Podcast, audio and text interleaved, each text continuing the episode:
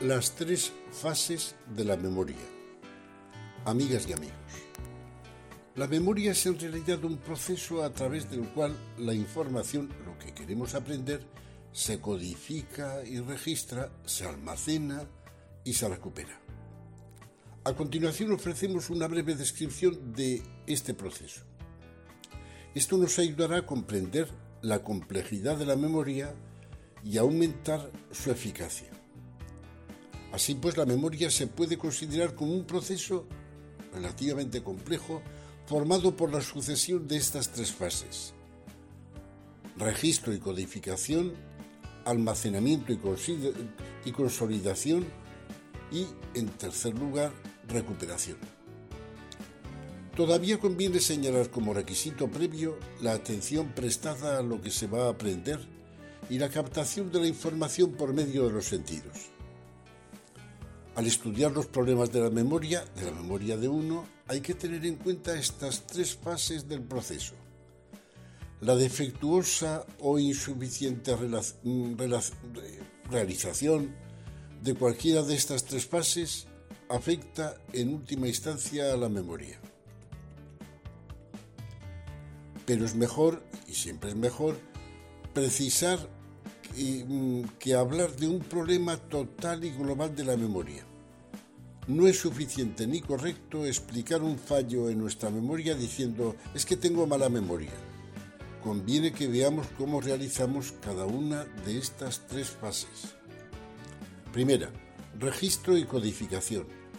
El registro es la codificación de la información del material que se va a aprender, de acuerdo con sus características sensoriales o semánticas. Supone que primero se ha realizado una selección entre los múltiples estímulos, es decir, que se ha prestado atención selectiva a lo que se desea en realidad retener. Además es necesario identificar las características de lo que se ha seleccionado.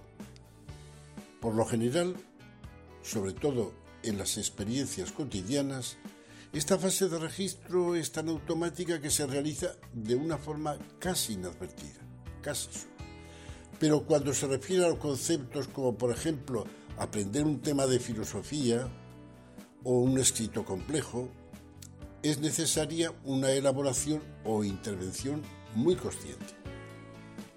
Codificar es poner etiquetas a lo que queremos aprender, a sus partes, a las partes que lo componen, y relacionar estas etiquetas entre sí y con los conocimientos previos, con los conocimientos que ya tenemos. Segunda fase, almacenamiento y consolidación. Es el almacenamiento o conservación de lo aprendido o percibido Incluso se puede hablar del paso de la información por varios almacenes de estabilidad creciente. Resulta necesario preservar la información del olvido, que es el proceso opuesto al del almacenamiento y conservación. El sueño tiene gran importancia en esta consolidación de lo aprendido.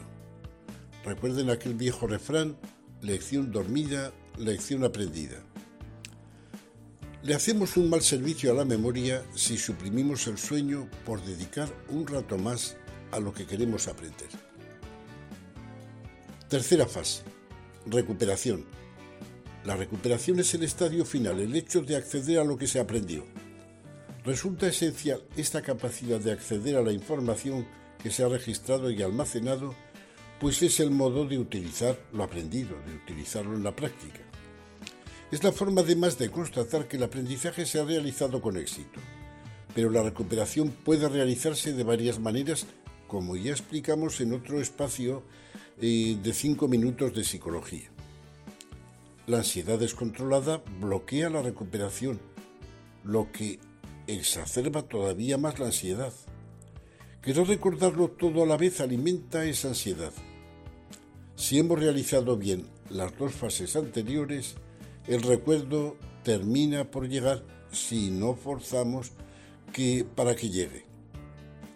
Tres fases de la memoria, tres etapas a tener en cuenta al revisar la memoria para reducir los posibles fallos y también para potenciarla. Registrar y codificar, almacenar y consolidar y, recuperar. Enrique Payares Molins, de la Universidad de Deusto, para 5 minutos de psicología de Radio Popular de Bilbao.